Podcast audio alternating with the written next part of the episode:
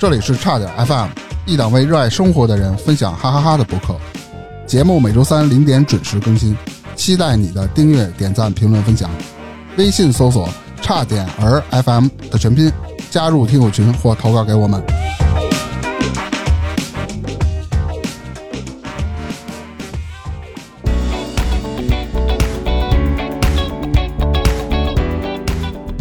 大家好，这里是差点 FM，我是丹明。我是火大客。芝芝，哎呀，女性版的芝芝从加拿大回归了啊！我们现在第一次参加我们录制节目，我们欢迎一下呗，欢迎芝芝。我们的哎又一个这个嘉宾主播小粉今天来我们现场录音了，然后他同时带了两个朋友来，这两个朋友呢也挺有意思的。我们先欢迎一下两位今天来录音的嘉宾，自我介绍一下吧，从薛老师开始。Hello，我是 乌丁娜的周雪。就乌丁娜周雪自个儿就把自个儿家门都报好了啊，我就不用介绍了。待会儿下一位呢？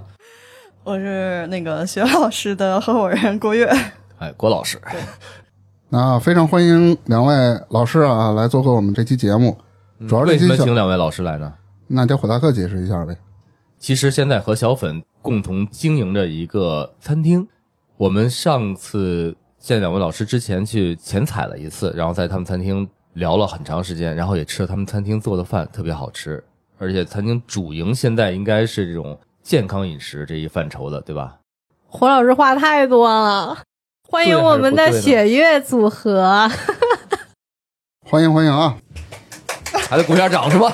第一回我们录制现场有鼓掌啊！因为之前在前载的时候，几个人讲述每个人的这个创业经历，从最开始，现在这个也做的特别好，然后就想，一直就特别好，嗯，对，因为然后也挺不容易。他们创业了好多年了，而且挺过了这个三年的这个疫情，所以我们当时听着这个里面一定有好多的辛酸和故事，所以我们力邀两位老师来现场去录个音，把他们这几年从创业开始到现在这个经营状态是怎么一回事，哎，给大家念叨念叨。对，从最开始的有这个想法，然后到开第一家店，又是第二家店，就这么一路走下来啊，还有很多遇到了，比如说特别辛苦，遇到一些比较奇葩的人、奇葩的顾客，都可以在这里讲。是啊，那天前采的时候讲的也是非常非常精彩啊。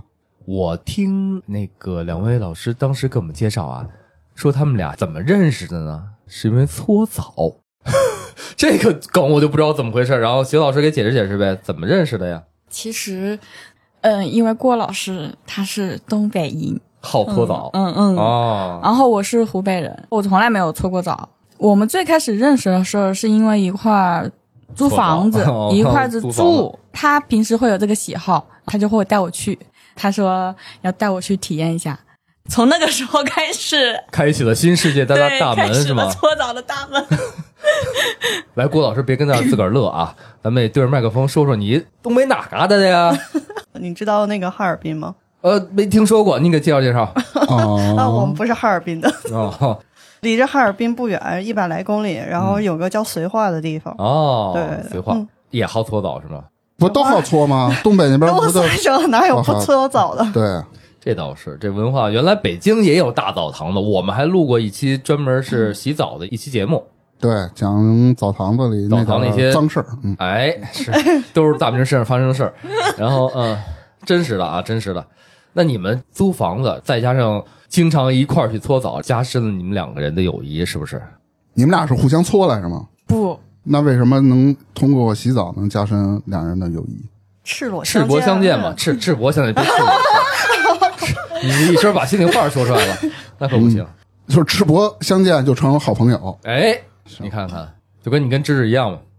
人家大佬们一般相见的时候不都是在澡堂子吗？要么就蒸桑拿，你这样表示坦诚。嗯嗯有道理。对下次咱们争取在澡堂子相见啊。那个啊，我跟你就不用了。那个什么啊，那个搓完澡之后，然后你们俩怎么想起开饭馆来呢？嗯，这个事儿说来有点话长。我一开始我俩都在公司上班来着。啊，正经打工族，哦，对，一开始是我心里会有一种想法。那个时候我在公司的时候，应该是一六年的时候吧，我就是有一个想法，我想干点什么。其实我不想干我原先工作那个本职行业的事情，我就想，嗯，就想逃离你们工作所谓的那个舒适圈儿，出来闯一闯。对其实那个时候是有点比较舒适，年少啊，是是挺年少的。嗯 我就想要干点啥，当时只是说有这种想法，但是没有实际去要去实施啊，去干什么。后来这个事儿我想了一年，正好遇到他的时候，他其实那个时候也是有点想法的。嗯然后我我俩就聊，他说行啊，那就干呗。这就是不是算是一种澡堂畅想创业？啊，其实就是一开始是有想法就会聊，聊的时候我们俩就开始畅想，然后想的时候就想了还挺久的。哎，郭老师又陷入沉默了啊。你们大等于白问。那天前攒的时候，大姐就一直啊，没事，给郭老师五分钟回忆一下，没关系，可以可以啊我们可以剪掉这五分钟。嗯，那谁提议要干这个事儿的呢？我提的，你别点头，你说话 啊！默认点头我们看不着，我们这不是视频节目。嗯，确实是你提议的。嗯，然后郭老师当时给你什么反馈啊？他说行，他说那就干吧，可以。当时就是我们俩只是说想要干这个事儿，具体干什么事儿我们还没有商谈好。但是我们当时每天闲聊的时候会去讨论一下这个要干啥干啥，啥都想过。嗯，嗯，比如都想过什么呀？过程之中，那肯定第一个想法干澡堂子呀。哎，没有，哎没有啊干不动，干不动那澡堂子。为啥呢？那投资多大呀？不是吧，只要搓澡太累了。干一个一人吃，对，艺每次就人你有点犯法。你想想这黄老师别打岔好吗？不是这我打完岔，郭老师说话了，你发哎，现吗？对，这倒是。虽然一直在拖麦吧，但是也说话了。嗯，当时我们有说哪些来着？当时说东北麻辣烫，没这个也行，因为它入门，我感觉上相对于炒菜那些乱七八糟来说，它入门比较低。嗯，对，啊我这儿提个问题啊，嗯我一直不知道啊，这个东北麻辣烫和咱们这边麻辣烫有什么区别呢？那得问郭老师了，他是麻辣烫忠实爱好者。啊，没吃过 啊，没吃过啊。就是有麻酱，有辣椒啊，然后有点汤，行。对，然后又飘了，眼神儿往 往天花板上挑了。我好像没吃过。哎，今儿中午咱不行，中午吃麻辣烫去，好不好？让你感受一下北京东北麻辣烫的老北京东北麻辣烫的风味儿。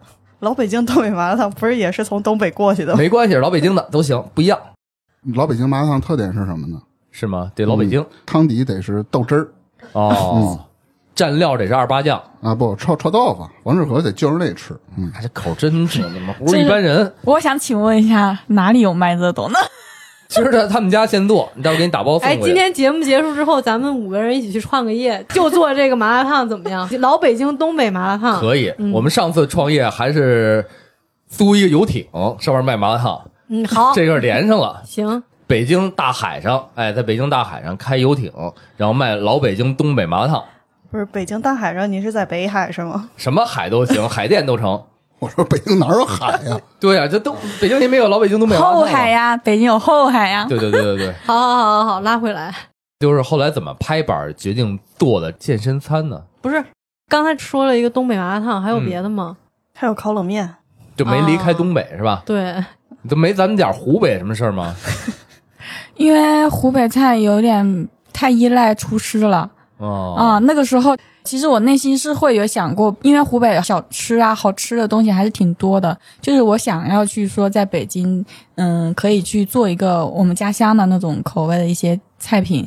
因为一开始我不认识厨师行业的人，我也找不到完全的门外汉。对，那个时候我连去餐厅打个工都没有去试过。那个时候我们想说，我又不认识厨师，我又不认识这行业相关的人，我们要怎么干呢？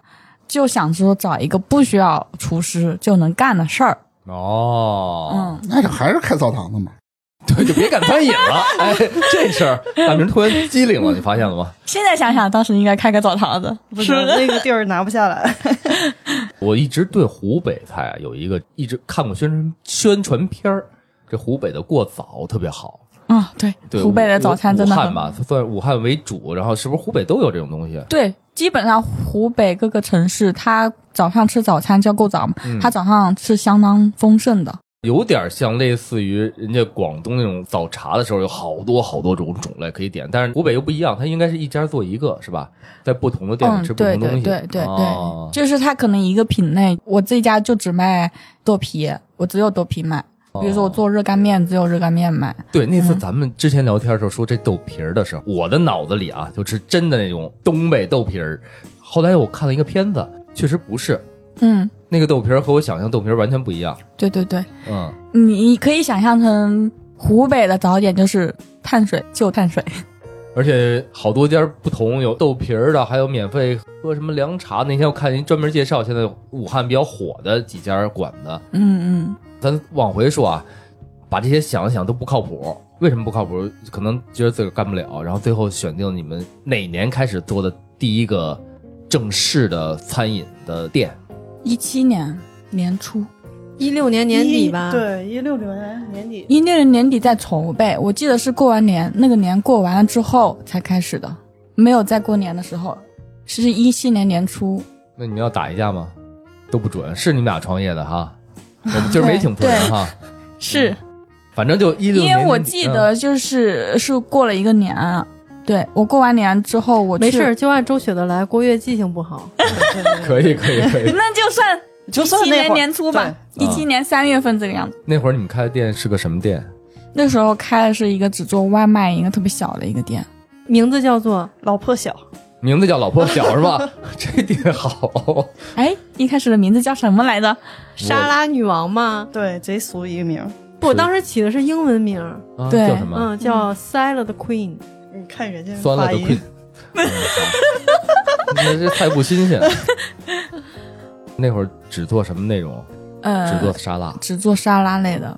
沙拉这种有水果的、有蔬菜的、有肉的，都涵盖的，还是就几种菜样呢？嗯，就是我们有几款产品围绕不同的肉类来做的搭配。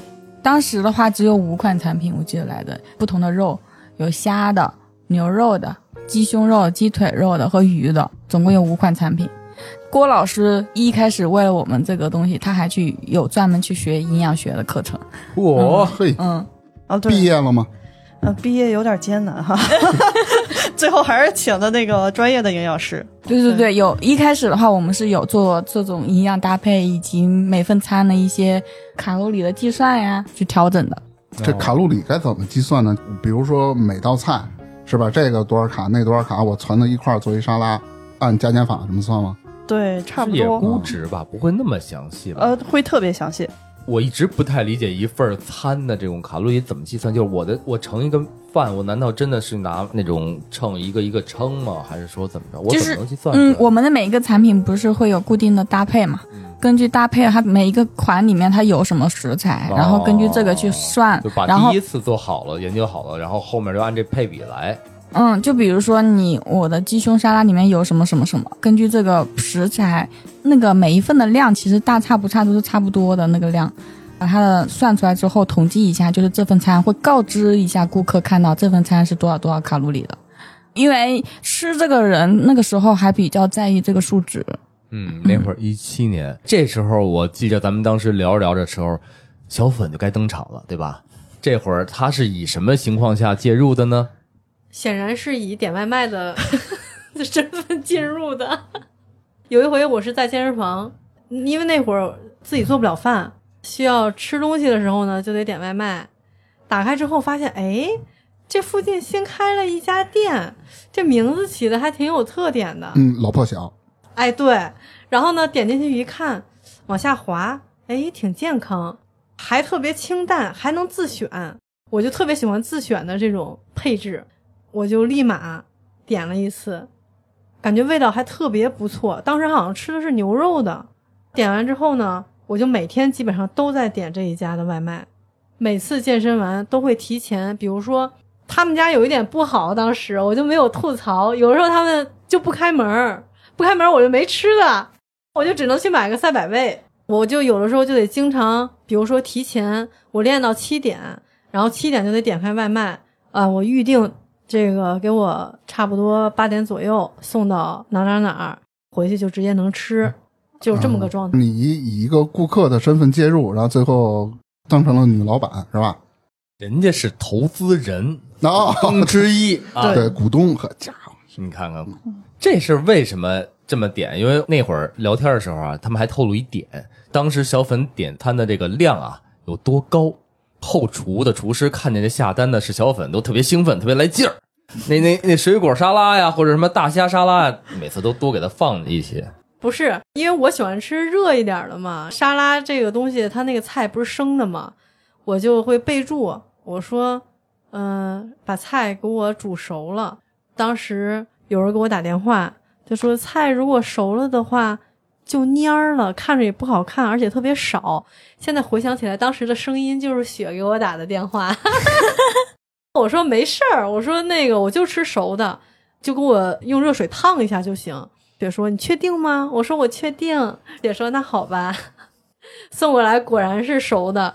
当时大厨呢也会经常给我多一份，因为我点的单比较晚嘛，一般都快八点左右才送到，所以呢可能店里有点儿剩的一小份紫薯啊或者烤土豆啊什么的，大厨都会专门的多给我一份儿，但是我又吃不了。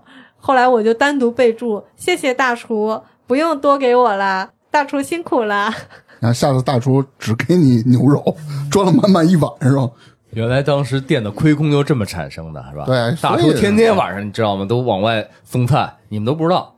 当时说你这烫啊，什么叶子不新鲜，其实我觉着女孩子开店和比如像大明这样的老直男开店完全会不一样。他可能就注重他爱吃什么，然后口味怎么样。但是女孩子开店可能一开始会注重这菜品的卖相，包括包装啊，整个店铺的感觉。对，当时我们对菜品的摆盘啊、包装呀，嗯，现在想想来看，有点不计成本的在做。对，呃，原因只为了，哎，顾客拿到手好看，跟别人家不一样。但实际上，你懂的一个餐饮经营的来讲，其实那些在那个阶段是没有太过必要的。甚至他们连外卖图片的修图那个颜色都会特别的精细，要求的非常精细。我有时候都觉得，哎，这挺好看的，然后过两天，哎，又换了。一般好像都是郭跃在做这个事儿吧？呃，一开始是找的那个专门给那个拍明星的那个摄影师给我们拍的图，因为之前我们那个工作，然后跟那个呃娱乐圈儿稍微有一点关系，但也没太大关系，就是能碰见这种摄影师。人家这摄影师还给你修这图呢，对，你说对对对，哦，其实当时一开始我们做这个事儿的时候，想象那个东西还有情怀那种感觉，想要一些呈现的那种脑海里画面的东西，还比较追逐这个东西。当时我们就找了一个朋友推过来这个摄影师，我们就去啊本来不认识是吗？嗯，对对，嗯，是是朋友推荐的，哦然后那个摄影师是专门给一些名人啊拍人像的对，，我知道。据嗯我知道，比如要拍时装片儿或者拍这种模特片儿、拍明星片儿，这些人其实不愿给你干这些事儿，或者人家真的修一张图，收费会很高的。当时我们带的食材去他们家吧，他们家弄了一个就是棚子，嗯去他那拍。我记得印象很深的时候，拍到了半夜三四点，反正我是在他家里连眼皮都快睁不开了。拍片儿是很辛苦的一个过程。嗯实话实说，嗯因为拍人像和拍静物的用的灯光。不一样都是完全不一样的。嗯你找一个嗯人像摄影师去给你们拍静物，也是挺难为人家的。是是是，当时就拍图这些花挺多的，但是现在就不会了，为什么？对，现在都是哦手机拿着室外，咔拍一下，弄个白背景，就不呈现出来在乎了，是吧对对对对就是你你把它重点能突出的东西拍出来，其实我感觉好像没那么必要，没有过于的在这个事情上去投入太多。那会儿你们开店，像刚才小粉说的，直接都是外卖送，就没有店面，直接都是靠外卖去养活这个店，是吗？还有我们自己搭钱，没有养活，对，养活没有养活，我们贴了，撑着这个店我们，撑着养活贴钱养他，对。这是什么情况？没有，养活，但是差点养死，是不是？对对对，差点死不了因为啊！啊，店对对，差点死不了。没事啊，别别别老烧我们差点儿，嗯，因为一开始做这个事儿，虽然一开始不挣钱，但是我觉得我们看了他那个数据的发展趋势还是可以的，因为是觉得它有希望，所以我们才愿意去养着它。啊，其实你们也是会注重数据这个东西是吗？就也不单单是情怀，因为我觉得情怀这东西，好多人说我要开一咖啡店、咖啡馆儿，你需要去用你的情怀和现实去结合，情怀不能一点没有，你需要脑海里有你想要做什么东西，你要朝那个方向一直去坚持去做。但是现实你也得学会怎么去跟现实接轨。嗯，那你那会儿那个沙拉女王怎么样？店铺每天大概能有多少单呀？还记得吗？一百八十到一百，对，反正好的时候能到一百二。那是最好的时候。其实像他们这种店，一般还是夏天点的比较多，嗯冬天就会差一些，就冷了对，它那个季节性反差还比对，较当时大。季节性要求其实还是挺高的。一般一到夏天的时候，他们就会出一些新品。当时还出过什么三文鱼波奇碗，嗯，对，嗯，然后包装也特别好看，弄成了那种半球形，我还吃过好几次。牛肉、虾、鸡胸、鸡腿，反正就换着来吧。对对对，因为当时我们为了这个季节性，我们就做了一款热烤的沙拉，然后这款沙拉一直到现在不是在，给他单独改了一个款吧？没有那个是生活所迫。对对，不是你们要是说单独为我做的，我也不是，我会我会非常愿意的。就理解成为是 就是单独为你创造的。养活了我们一个店是吧？对对对哎，我们就靠小粉养活了我们一家店。对，所以为什么小粉被我加入了呢？对，背后的大金主啊，哎，嗯，所以一八年啊，看了一年，一八年之后小粉就来了，是吧？，之前每个月只要贴两万，自从小粉来了，每个月贴五千就行了。有了大金主了，每个月当时真的要贴两万呢。没那么多，但是肯定要贴。嗯，对，就是我们持续在贴钱，一开始是贴钱在做这个事儿。你们作为生意不挣钱还要贴钱，有没有撼动过你们做生意这个想法的？不行，不干了。一开始其实还好，没有。那会儿对，热情还是满满的，是吧？对，估计就跟谈恋爱似的吧，还处于热恋期呢。主要是因为我们在做这个事儿的时候，前期我们俩是一点餐饮方面经验没有的。嗯我们在做这个事儿的时候，其实有点前期就是相当于在学习和摸索这个东西，愿意去支撑他，是因为我觉得我们的东西是一点点在做的越来越好，包括我们俩也是在这个事情来做，在一点点的进步的，是变好的一个状态，而不是说我这个店开起来咔不挣钱，而且你觉得他可能干不下去了，要死了。你觉得这个东西没有希望了，你就不会去持续往里投入。不单单只是说，因为我有情怀，我也必须撑。但是因为这个事儿我们做了，我们是看到它是有希望，可以再持续、再慢慢做好的，嗯，所以我们愿意去支撑它。包括前期确实是有一些心态在里面。我因为我原来比你们早几年接触过一小部分餐饮的这种嗯工作，然后他们其实平常可能还会去跟餐饮圈的朋友们去一块儿，呃，参加一些会议啊，参加一些学习课程啊，比如像什么勺子课堂啊这种东西。那会儿接触餐饮之后，有没有去拓展一下这个同圈儿的这些交际呢？嗯没有没有，我记得你们是开店之前还是之后，他们经常去吃，就是去品。啊，怎么去出比较好的产品，在这个上面投入精力比较大。你比如说去学习一些什么餐饮方面的营销啊，那些我们店不搞营销，是我们真的是靠产品，在目前那一块受到很多用户的喜欢。是这样，他们店就从外卖开始啊，呃，一直都是现做。比如说你吃牛肉，它就是现真的是生牛肉，然后拿出来牛排，就不用预制菜哎，对，不用预制菜。就这一点才是我觉得是留住像我这种可能对品质稍微有一点点要求的顾客的，这是一个办法吧，应该是。一个手段，也是一个就是对，其实有的时候他们家店那会儿我点外卖的时候，他们关了，我只能点别家。一吃那个牛肉，哇塞，那个口感就差很多，然后肯定就宁愿吃别的，可能也就不会再吃这家店了。外卖的话，基本上都是合成牛排，现在也都是。嗯，对，嗯那会儿合成牛排特别多，然后只有他们家是真的就是纯牛排，纯鸡胸肉，因为嗯纯的鸡腿。对于我来讲，我认为餐饮吃的东西，你回归到本质，甭管你多么厉害的品牌，多么好的营销手段，我觉得人是要吃，要吃好的东西，要吃新鲜食材，这个东西是能留住你的味蕾的。我当时的初衷，因为我原先我比较热衷，在做这个事之前那段时间特别沉迷于健身，我也会去点一些嗯沙拉呀，然后健康餐这类的东西。但是我没有吃过任何一家好吃的，我都觉得超级难吃。后来我选择做这个事儿的时候，我第一个想法就是说，我说我要把这个东西做好吃，我要让这个东西变得好吃。以前他们可能想，大多数人做这个事的时候都觉得这个不需要厨师，我可能买了一些肉，啊，我把菜一拼配吧配吧啊，然后呢，我只用靠酱汁来提这个味儿就行了。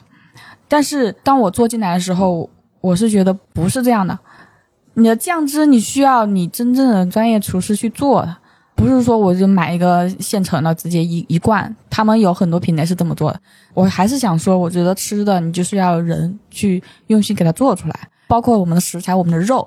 我觉得肉这些东西你，你买了新鲜的食材之后，你给它烹饪，用你的技术把它烹饪出来，你吃起来和你直接买现成的预制品切，那真是不太一样。所有吃过我们家沙拉的人，只要他能接受这个价位，要因为当时我们的单价是比嗯市面上普通的是要价格要是高一些的嗯。因为你用的东西不一样嘛。嗯，对对对，再加上你刚才说过了，就是一开始你们没有接触过餐饮，然后嗯呢，也没有在这个圈子里拓展一下人脉等等，怎么进货、怎么上菜等等，都是趟过雷啊，得从雷区趟过了，嗯被坑过呀。至少你比如人家这正经一个，每人买二十，你可能买三十、买四十，对，我们就一路踩坑走过来了。但是好在是我们的产品被很多人接受。你像我们的外卖平台上的 BD，他就说你们家这个餐厅啊，是在这个平台里算是一朵奇葩。哦，这不是夸你呢吗？因为我从来不做任何营销，哪怕他们有时候会跟你说啊，你做点活动呀，你做点这那的，我说我不，我说我就卖的就是产品。那会儿我天天点他们家外卖，我说咱有没有会员制啊？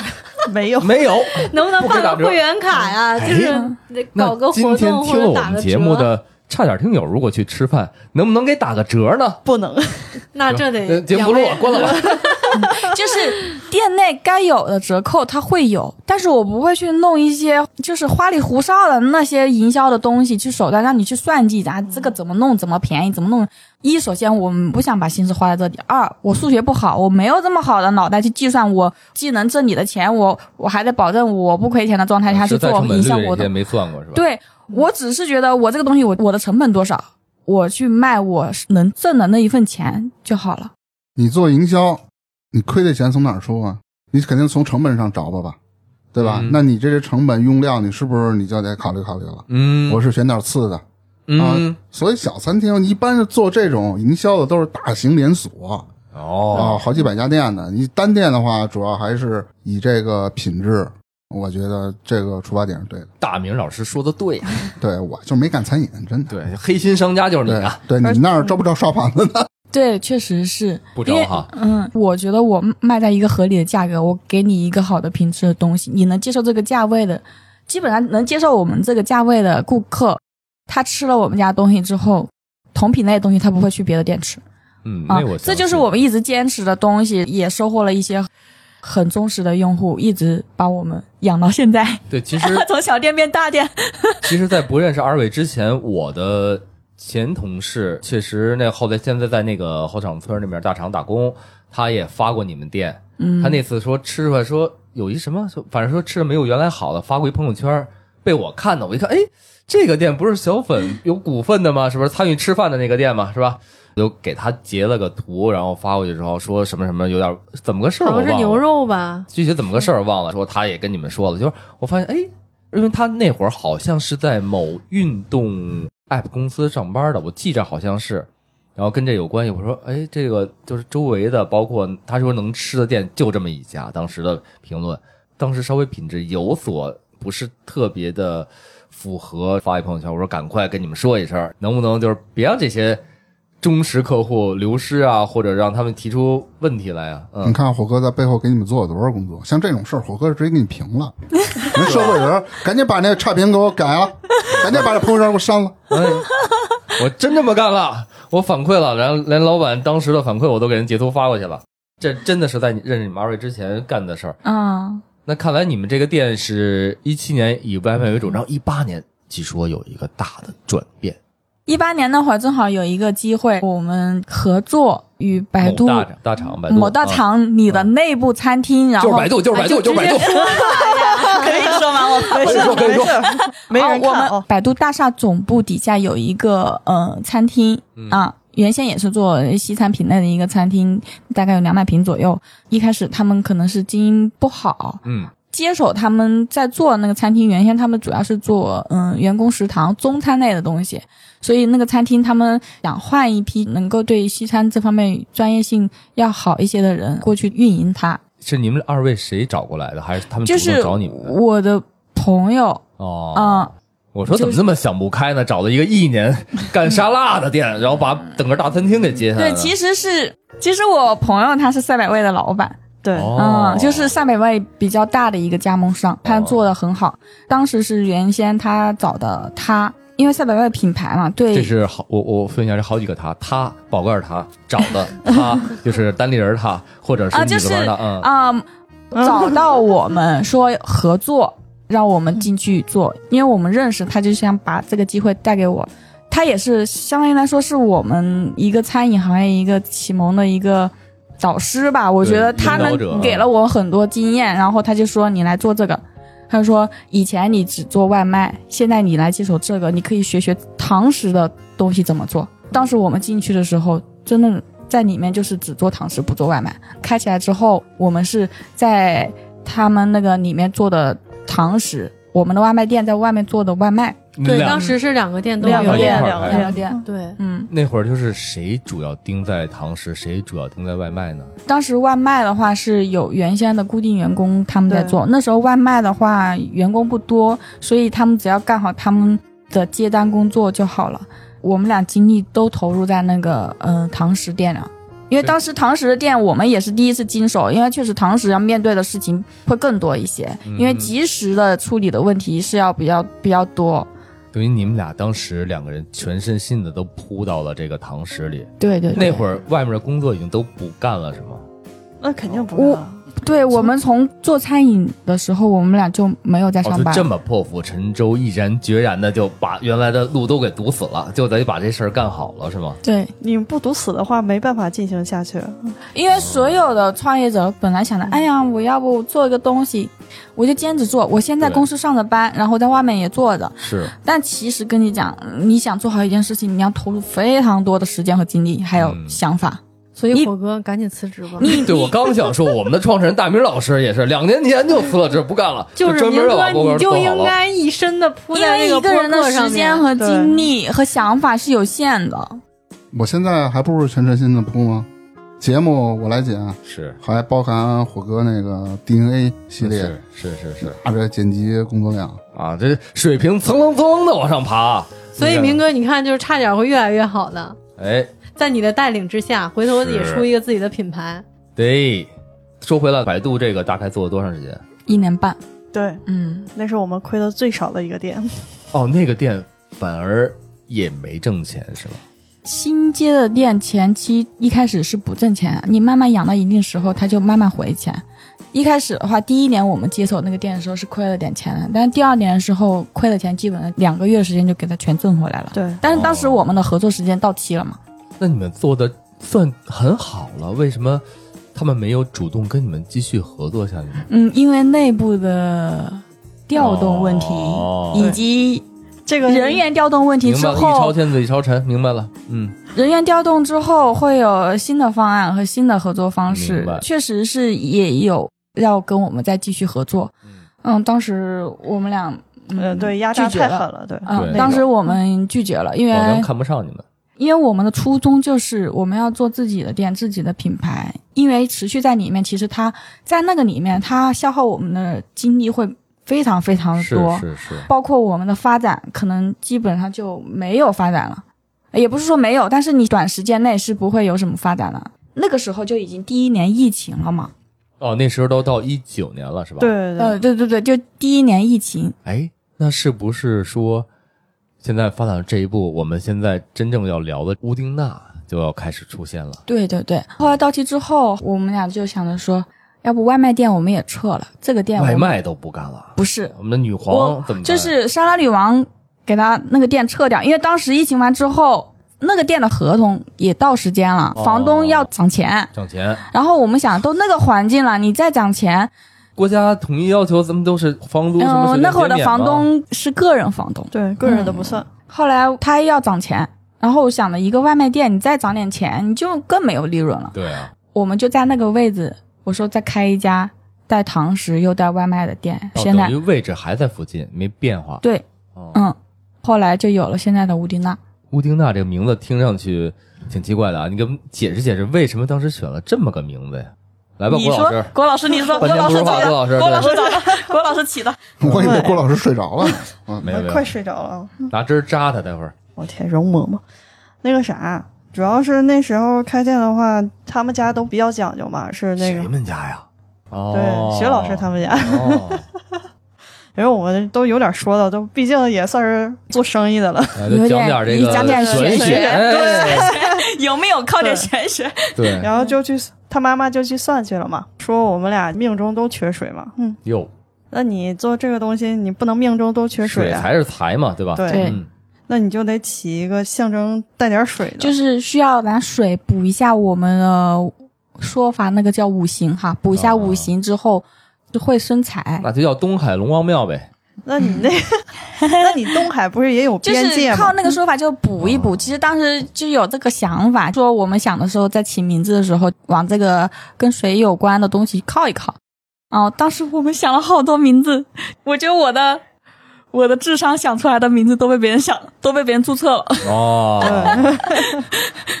那你叫各种水的东西，比如说海啊、湖呀、乱七八糟的名字，你不是都有边界吗？那我们、哎你发财不能有边界呀、是，所以我、哦，原原来你是这么想的，心心还挺大。对呀、那嗯，本来运气就不好，你再有个边界是吧？人得有点奔头，就想那你肯定往水元素那方面找啊。希腊神话就那几个人儿，那你就找呗。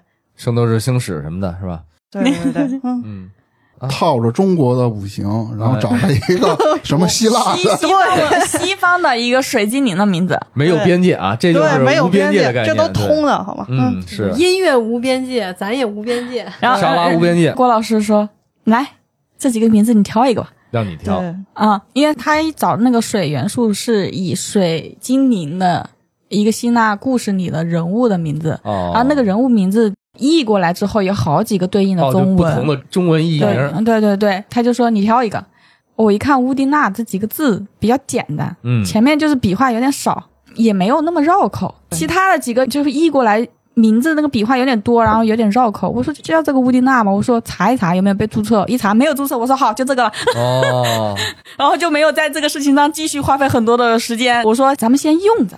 后面嗯哪天想法好了，有点子了，想出来了，再去注册嘛，换名字嘛。因为前期品牌很小的话，就是换名字是很简单。所以说一用就用了三但年，但是用到现在，因为谁也没有脑袋再去想那个了。对，是是是，这里就是说一下，它这是英文拼音 U N D I N A 啊，对，英文那不叫拼。音呃，英英英文字母的英文字母 U 英文字 N 母。D I N A 哦，怎么读呀咋读来的？反正乌丁娜反正译过来吧，就是乌丁娜吧。安迪娜是吗？是安迪娜吗？安迪娜啊，高级呀，这么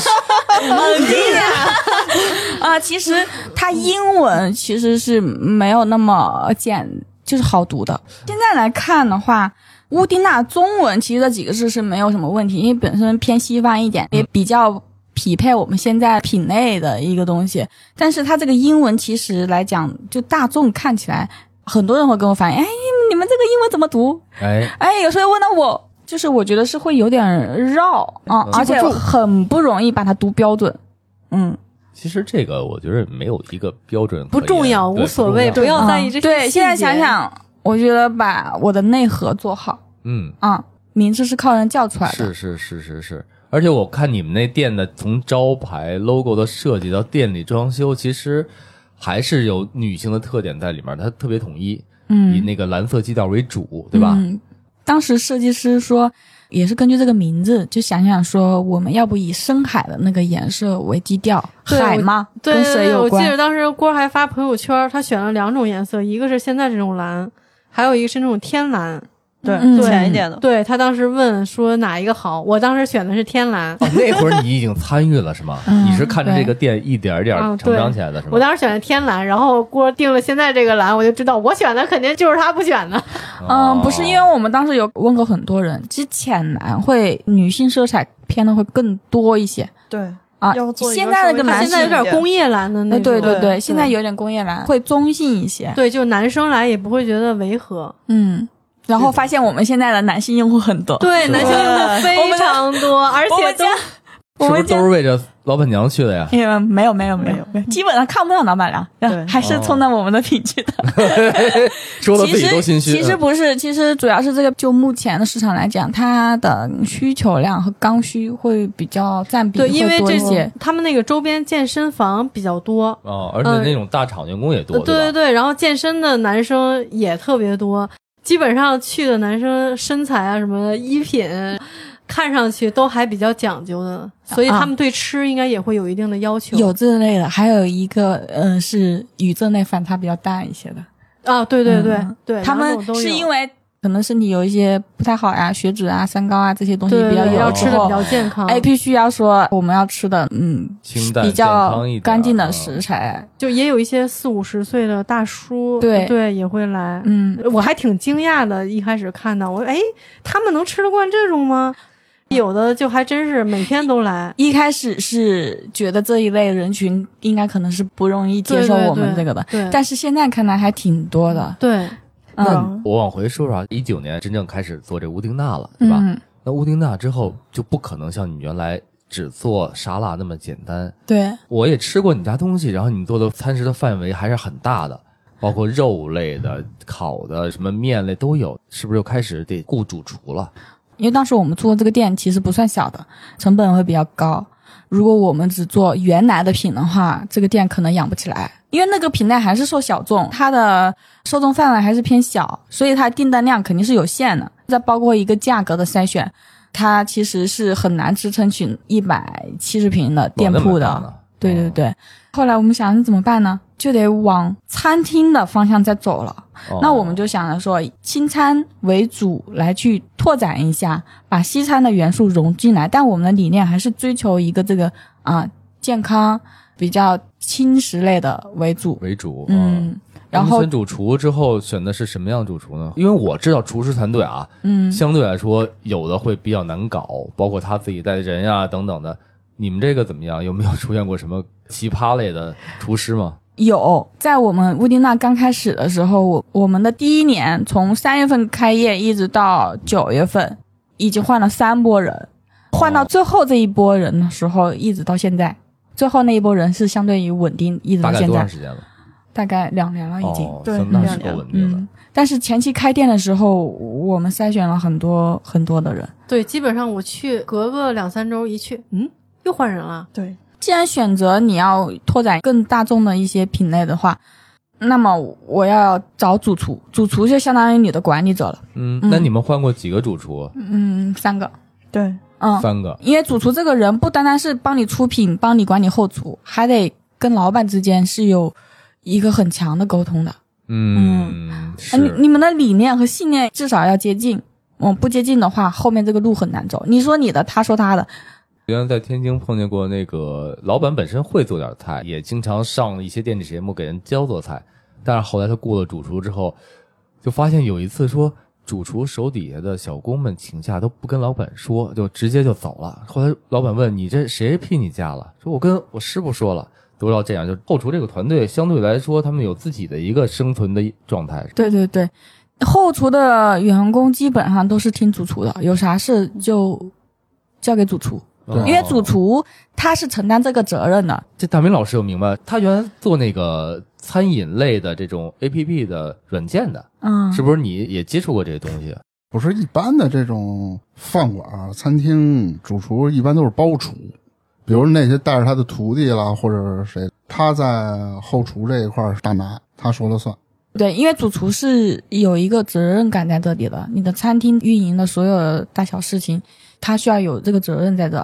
那比如说他的员工要请假，跟他讲，甭管谁请假这个事儿，但是呢，他能保证你当天的营业不出岔子。他怎么去管理他的底下的人，那是他的事儿。那等于说，现在你们这个主厨这么长时间，有两三年了，他跟你们配合现在还是很好的，是吧？对，包括他出的菜也很好。那这主厨什么时候认识的？这个主厨其实是在大厂里哦开餐厅的时候，因为那时候原先我们在做外卖的时候请的不是主厨，那时候我们请的只是一个会做一些产品的厨师，他还没有相对那么专业。后来去了那个要开堂食了嘛，你的产品肯定要丰富一些，因为我们毕竟也想赚钱，你这品类你要会更多，口味也得好。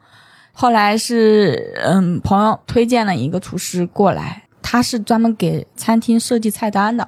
呃，设计菜单就是是设计菜品的就是做研发的。啊，对对对，你这个餐厅，你告诉我你需求什么样的东西，我给你出一套菜品。这个菜品嗯所有的菜，他会告诉你怎么做，然后以及培训你的后厨的人员，把这个配方啊什么交给他们，然后怎么做。哦给你们培训好了，人就不管了，人就走了。对，哦，嗯，往回说，这厨师等于是一开始一八年给你们百度那个餐厅设计过菜品是吧？嗯，那一九年你们开始做乌丁纳的时候，没想到叫人过来先掺和掺和吗？最一开始也是找他做的新店的一个整体的一个菜单、菜品规划，嗯，哦，也是来教也是他给设计的，当时餐厅有一个别的所谓的大厨，嗯，那不是，因为在百度的时候，他当时帮我们推荐了一个可以管理后厨的一个，相当于是后厨职业经理人。也不是，也是厨师，但是呢，他比那些小工来讲，可能资历要久一点的一个人过来在我们后厨做，想的就是说后期的话，乌迪娜开始的时候，他的能力如果有涨的话，就后厨就让这个小男孩去管。这个男孩其实相当于也是他的手下，哦也可以简称为他想带的徒弟。这小孩儿脾气反正不小，这小孩儿可能还是年纪太小，还是小孩儿还是小，没经受过社会的毒打，心智不太成熟吧？当时跟郭儿好像就因为一点小事儿吧，直接就退群了。他们餐厅专门有一个群嘛，哦，啊，服务员、们餐厅，别老他们他们的，服务员、就是厨师，我们的工作群，对，嗯有一个工作群。群，这小孩儿好像两句话说不高兴，直接自己退群了。这个活儿不太厉害，脾气还不小哈。第二天我记得我看见郭之后，我说我说他走了啊，走呗，特别的无所谓，就跟我想的不一样。本来我还觉得他们会不会不开心啊，或者生气啊什么的，但是并没有。反正郭老板今天，包括上次见面，包括今天坐在这儿，这个状态一直是特别超然的，啊，对，就感觉风淡云轻，什么事儿都 老娘都不 care，哎，都对对不在乎，对对对，无所谓。上次那个谁呀、雪老板被某些电话聊过几次奇葩的顾客，马上就引入新的一段环节啊。我当时写提纲的时候，有一段叫“百花齐放的顾客”，这个这个成语用的对，因为 百花嘛，各种奇葩嘛，奇葩花都开了。因为雪老板一般是处理这些顾客纠纷啊，哎，然后这么一个，然后性格也是稍微刚烈一点啊。不，你这就错了。我觉得雪她在处理顾客这一方面 就不是那么刚烈了，要很温柔对的对对对，哦。然后聊聊你们遇到这些神奇的顾客吧，因为我那天刚去店里的时候，然后赶上正好这些老板都没人理我，都跟那忙。我说忙什么呢？桌上摆了好几十盒子那种水果餐，跟那儿啪分。这一会儿葡萄吧，一会儿蓝莓吧，一会儿又是那个那个芒果吧啊。哎，忙半天，待会儿啊来了一个闪送小哥，骑一个仿赛摩托过来了，说要送这个闪送。一看这单子，小哥头疼了，这么多我怎么拿呀？是吧？嗯，有这么一个事儿。那面一问在哪儿啊？顾客订的餐在五棵松，对对对，五棵松那头凯迪拉克中心跑这儿订的餐。咱们这个吴丁娜这会儿介绍一下在什么位置，海淀什么地儿？嗯，上地西街，上地西街都清河那头了，对吧？离清河站挺近的。对对对，跟这儿订了一个闪送送过去，号称要几点准时收到啊？就两点超过一分钟都不行。我说这完了，这单肯定要砸了。哎，没想到刚才问了问，这单成了是吧？对，因为毕竟是在准点之前到的呀。对，当时哎呀，是啊，这个只是顾客提前他打电话，他说啊，问你餐到哪了？因为他可能看着快到点了，怎么还没来？他可能有点着急。嗯，就说啊，你的准点你到不了，我就不要了。当时可能人家也比较急，都在情绪之内吧。对对对，这单还不算他们店里遇到的这种这是我们奇葩顾活，客。我们餐厅的私 对，不算奇葩顾客，特别明显，有很多特别明显的，比如上次你跟我说那个狂骂五分钟那个事儿，那是怎么回事？啥事儿我都快忘了。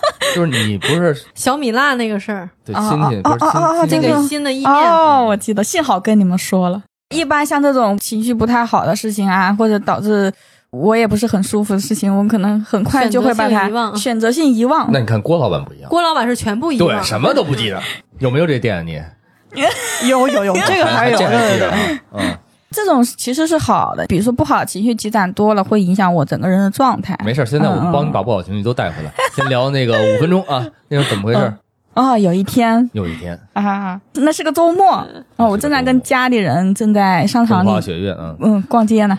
是家里人来北京玩儿哈。嗯，对对对，正好陪他们嘛。那天周末没有去店里，有顾客打电话打到我这里来了。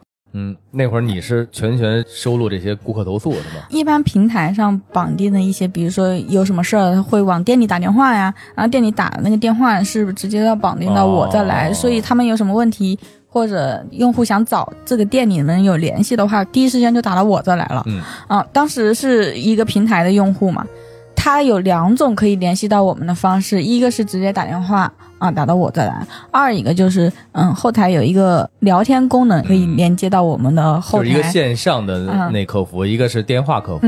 那天我接到一个电话，跟我反映，就是说他今天点了一个帕玛森火腿那个意面。他一开始就是说，他说我今天点了点了哪个哪个意面，你们是不是给我弄错了？嗯嗯，是不是给我炒错酱了？今天呢，这个特别辣。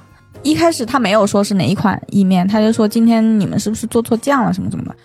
首先我先问他点哪一款，是确定一下他是不是我们装错餐了，或者是说真的给他弄错了。他就说他点的是他要点的那一款帕玛森火腿意面。我印象中那款意面吃起来是不辣的，我们家所有意面基本上都不会特别辣，有个别两款意面的时候，它炒的时候会放几片小米辣爆油，然后再炒。后来他跟我说里面有什么有什么，然后我就确定这款产品啊、一我们没有装错，因为他说的比较夸张嘛，因为他说这款意面特别辣，能把它辣的眼泪都出来了。我记得我们家没有这么辣的东西啊，嗯。我也是比较正常的一个语气，他的态度那时候也还好吧，嗯也没有那么的强烈。我说那行，说您先等一会儿，我去打个电话跟店里人核实一下，看这个是不是给你用错酱了，嗯还是说嗯给你嗯什么环节出错了？我说我去核实一下。挂了他的电话，我就开始给店里厨师打电话，我就问他，我说帕玛森火腿这款意面是用辣酱吗？他说不是的，因为那款意面的基底是番茄酱。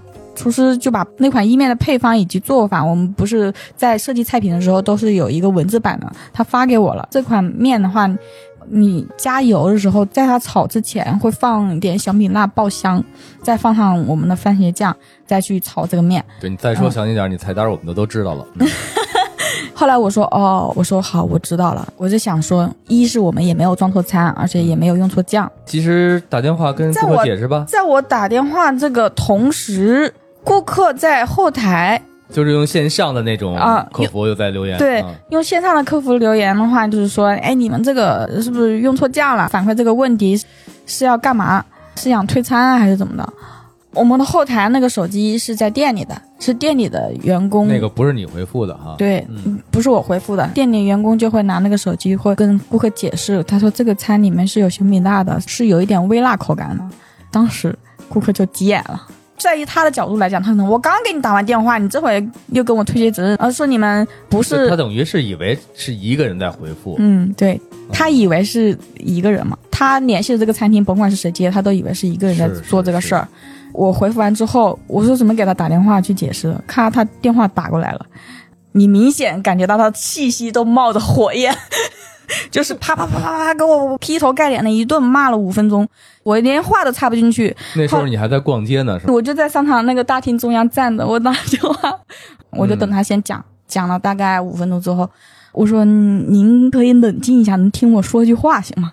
我首先跟他解释了一下，我说我刚接到你的电话的时候，我就第一时间去帮你核实啊，打电话去核实这个事儿，因为我人不在餐厅里。您看到的后台留言不是我在给你回复的，是店里的员工在回复的。我说这两个中间有一个信息差在里面，他根本就听不进我的话。他吃出辣了。啊，然然后他就说快把我辣死了。他说你们就是用错了酱，你还不承认，有啥可不承认呢？意思就是骂我们是黑心商家呀，什么用错东西承认就好了，有什么可逃卸责任的？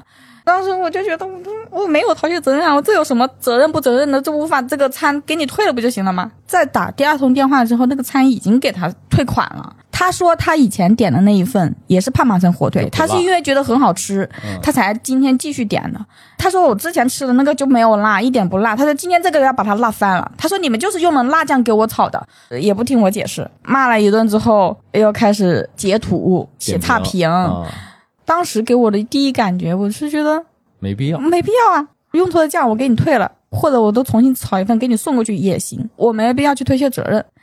这中间就有很多误会。当时这个事发生之后，嗯我第一反应就是哦，这个餐里面有小米辣。原先的那个他跟我截图，他说你看你们这个菜单里面的介绍就是咸咸香味儿的，没有辣味儿，一直就是跟我强调这个事儿。后来我把他的电话处理完，他把我骂完一通之后，我餐也退了，我就心想就过了，我也要把我自己的心情平复回来。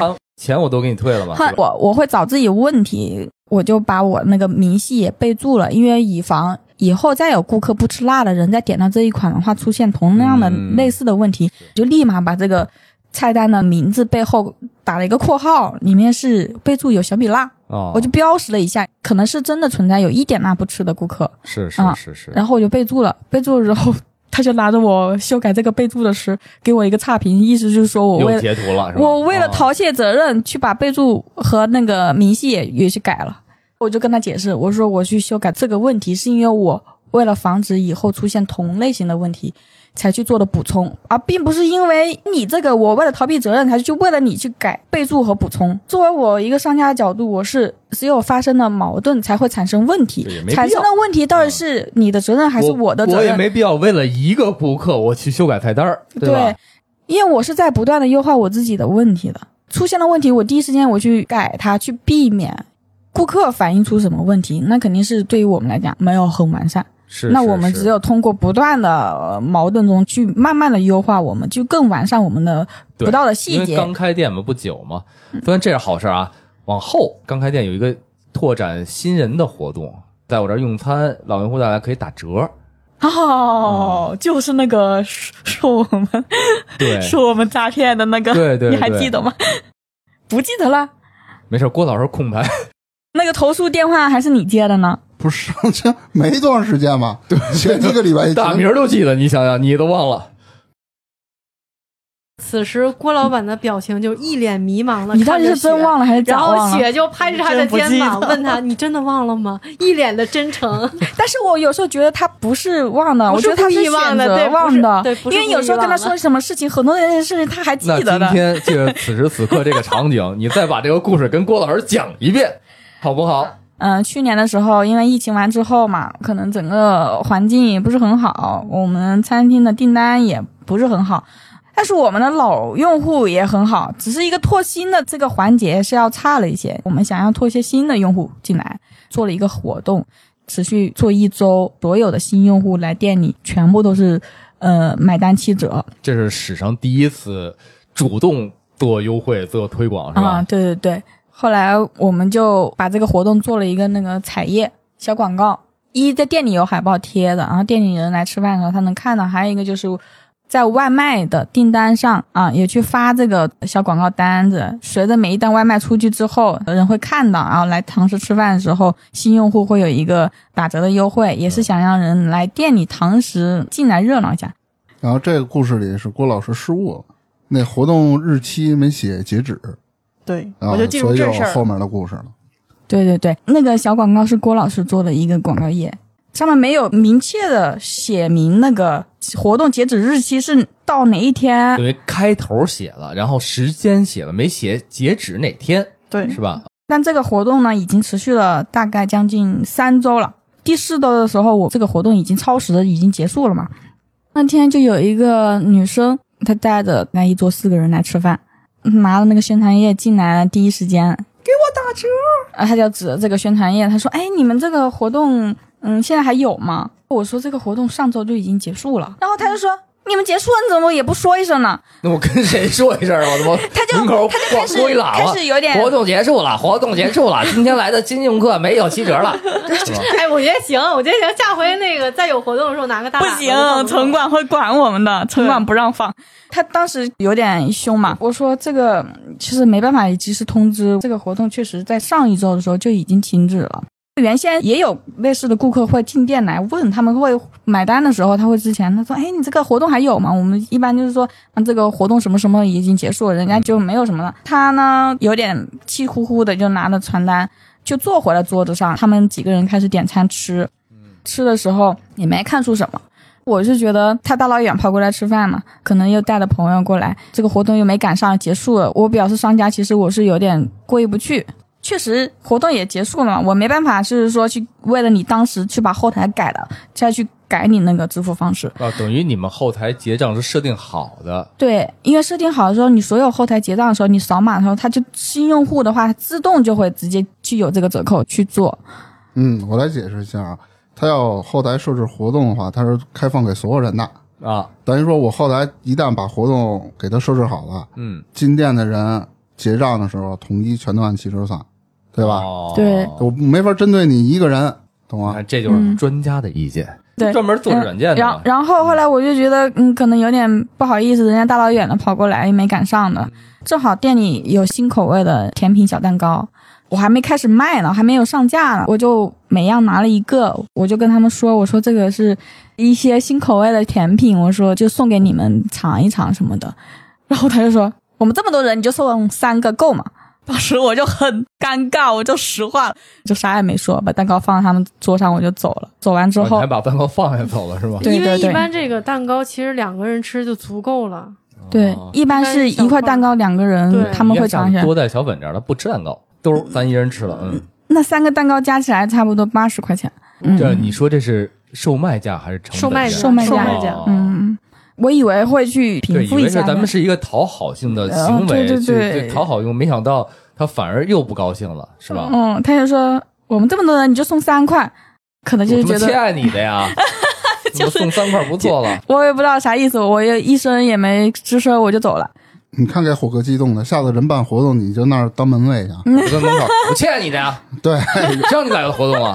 后来吃完饭的时候，嗯他们走没走我不知道，就看到郭老师接了一个电话，正在讲什么什么什么问题。你放心，郭老师这电话内容肯定忘了。他接了个电话，因为我在旁边忙的时候，有听到一些细节的事情，可能是应该跟店里有关的事情，我就说出啥事儿了嘛？还有说顾客嗯联系着外卖平台的客服嗯，打电话投诉我们商家，不对呀，他是在店里消费，但我不知道联系外卖。郭老师接的是平台的客服，说有顾客反映我我们家欺诈，是叫诈骗还是怎么？还是欺诈还是怎么当？时用的哪个词语？我忘了，反正正常正常，这个答案我觉得合理。不要不不要问不要问 郭老板问题啊哦，他在堂食吃了一个呃过期的优惠的饭，没给他优惠，然后他打给外卖平台告你们店铺欺诈，是这个逻辑吧？对对对，是这个意思。嗯因为他那个宣传页是那个外卖送给他嘛，对点的外卖有我们店的活动的宣传页在外是我们有卖里面。起始时间呀，也有关键是到店里的时候，他问的时候已经说了，已经不做这个活动了呀。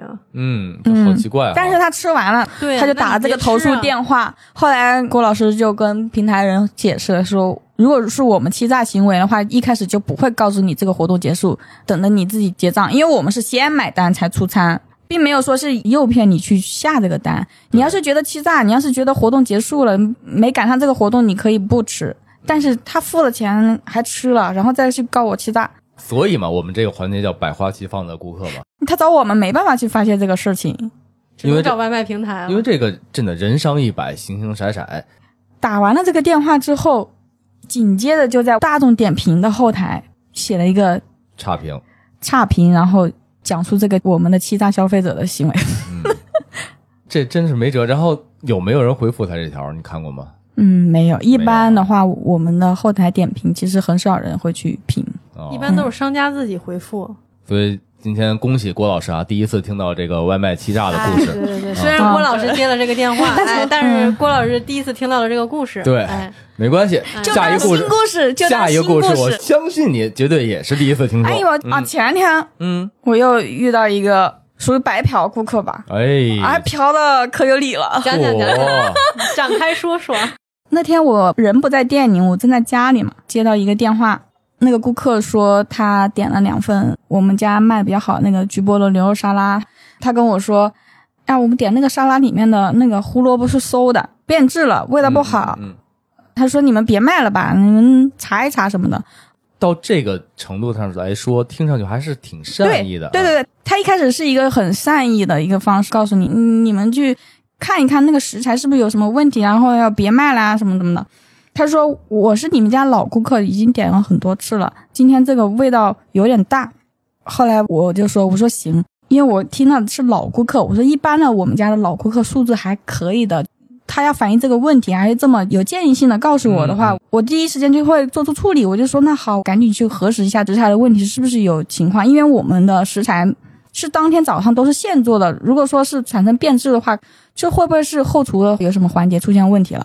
如果一直持续售卖的话，当天会对我们有影响。我说你这个单子你就申请退款吧，我就给你退了。他说好，退完之后，他也在后台里有回复，他申请退款的理由是有三个，一个是牛肉不新鲜，嗯二里面有一个泰米，他说泰米的米都结块了，嗯咬不烂。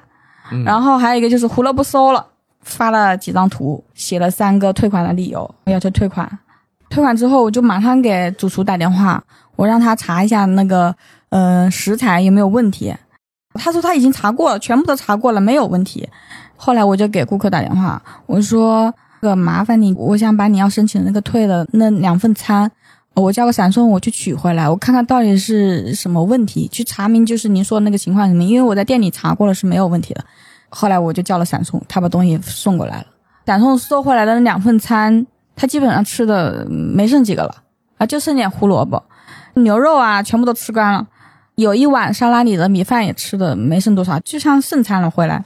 后来我把他那个剩餐，他说胡萝卜有问题，我每一条胡萝卜拿出来闻了，也没啥问题。然后每一条胡萝卜我都咬了一口去吃，也没有啥问题。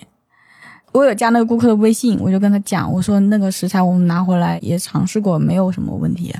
他说你都尝了吗？我说每一个胡萝卜都咬了，没有问题。他就巴拉巴拉把我一顿教训。他说啊啊，你们就这个出品，你们这个品质，我以前吃了你们家什么什么什么是什么样什么口味，现在就是什么什么什么样的。后来我们就在后台上发现他的一系列操作：一，他们点了那个餐之后把餐吃完了，他点了两份一样的，那两份沙拉加起来一百块钱，餐给他退完之后，相当于就是他这个没有花钱，这个餐他也吃的没剩多少了。因为每一个产品那个外卖订单里是会有一个放心吃的食安险，又去食安险申请赔付，相当于如果这个东西赔付了之后，他会倒赚一百块钱。哇塞，这操作我怎么不知道？你今天教了我了。早知道一七年就这么干了哈。对、啊，这一七年之前没有。有食安险。一般食安险的话，它是比如说你点的外卖出现一个漏洒呀，一些比如说有异物呀，有这些东西，它你通过放心吃，它直接就是会理赔到你这里，相当于你这出了问题的餐获得理赔。打住不说，呃别教坏 听友啊。嗯，但是不会，因为这个东西你不能保证你所有商家不会有一点问题，你也保证所有顾客不会有一点问题。但是这个平台它会有判责标准，如果这个用户在平台上多次以这种形式去退款也好，申请赔付也好，是会是会拉入黑名单的是会被不会被拉入黑名单，会操作。然后呢，他申请了那个理赔之后，平台直接给他拒了。他赔完之后，他想从平台里再去赔一付，相当于说就挣了一百块钱，点个外卖不花钱。但是这种操作，其实疫情之后，今年来讲，很多人做这种行为，那这个行为在平台里来讲，其实是会有一个判别标准的。要不然所有人在里面去这么操作，那商家怎么活，平台怎么弄？啊，这就会导致一个社会一个特别不好现象。对，所以我有的时候就通过他们这个店，我就觉得外卖有时候对商家其实要求的有点严格。郭老师表示认同的摇了摇头。这个是前两天发生的一个事儿，嗯是吧？嗯，你之前类似的事儿，我记得你跟我说过，还发生过，比如什么黄色头发事件。然后哦，那是在店里的事件。对店里，对，当然咱说的不是乌丁娜嘛，咱说的又不是差点 FM，对，咱那个还有一个什么呀？一个女生白吃饭的那个故事，要退餐那个，嗯嗯，你跟听众讲讲这俩事儿呗。虽然郭老师也是第一次听说，他肯定不知道。但我老是吐槽这类的消费者会不会不太好？对，其实说实话，就什么样形形色色的顾客都有，嗯其实都属于正常。我对于我来说的话，就是这个东西真的有问题，那我肯定投诉，肯定希望也退款。但是你要真的商家态度很好的话，给我退了款的话，我觉得也就这样了吧，还能怎么着？哪怕我也把我的黄色头发扔进去，然后假装说吃出来吗？当然不会这么干了，对吧？因为像他们的话，呃，经常呃，我点了一个外卖，然后给我少放了一个勺子或者一个筷子或者是酱料，他们都会单独再叫个外卖或者再叫个闪送给送过去。事实上，就是以我的这种做事标准的话，我都觉得没必要了。但是他们就特别揪这个细节啊，那我再叫一个闪送，再给你重新送过去一次啊，就会这样。我都觉得这闪送费可能都 都不值这个这个菜钱，有的时候会这样。我们是需要为我们自己的错误去负责的。比如说我们漏装了，确实是我们的员工工作失误导致，但是我得让你这一餐吃上，对吧？我不能因为我漏装一个酱啊或怎么你吃的不好，但是我能给你补的，能满足你的条件之下，我尽量是去补。这个错误是我该承担的。我觉得餐饮方面就很多形形色色的问题吧，就很多很普通的问题和常见问题，这个没办法辨别是消费者问题和商家问题，他有时候对，说不清楚。嗯说不清楚所。以说，基本上很多都会往那个弱势群体怎么说呢？心理上的照顾，或者是情理上的照顾都有可能。然后咱们说这么半天餐饮了啊，时间也到了十二点多了，哎，咱们也该去自己的餐饮填饱一下肚子了，对吧？大明老师已经饿得不行了。也特别感谢咱们今天三位老板啊，加上小粉在内来我们这儿做客，然后我不算老板啊啊，不算啊，咱们是要去。吃豆汁麻辣烫吗？哎，对，咱们去 还真的有这个店吗？是，咱们找找啊，可是北京城，咱待会儿找找豆汁儿麻辣烫这个事儿。最后，咱们把那个乌丁娜这个具体的位置，咱们再说一次。我们的餐厅在海淀区上地四街宏源新时代，对嗯，一层。这个郭老板不会也忘了吧？这没忘，这没忘啊，你再重复一下这个地址 你就定位在那个彩虹大厦西南门就行。啊，就能找着。彩虹大厦西南门，你打车定位点。对，对，欢迎各位听友多上布丁娜尝尝我们的健康餐饮，行吧？那今天咱们就聊到这里。还有怎么着？大明老师再说两句。大明老师给我指挥了，行，那咱们今天再就聊到这里。好，我是芝芝，啊，特别感谢芝芝今天从大洋彼岸，然后远程来参加我们的录音活动，也特别感谢郭老板和周老板。我非常感谢雪月组合，然后加上我们的这个大股东，是吧？哎，今天咱们就聊到这儿吧。聊到这儿吧啊，我们也去找豆汁儿麻辣烫了，好，再次感谢啊，拜拜。拜拜。拜拜，欢迎光临。拜拜。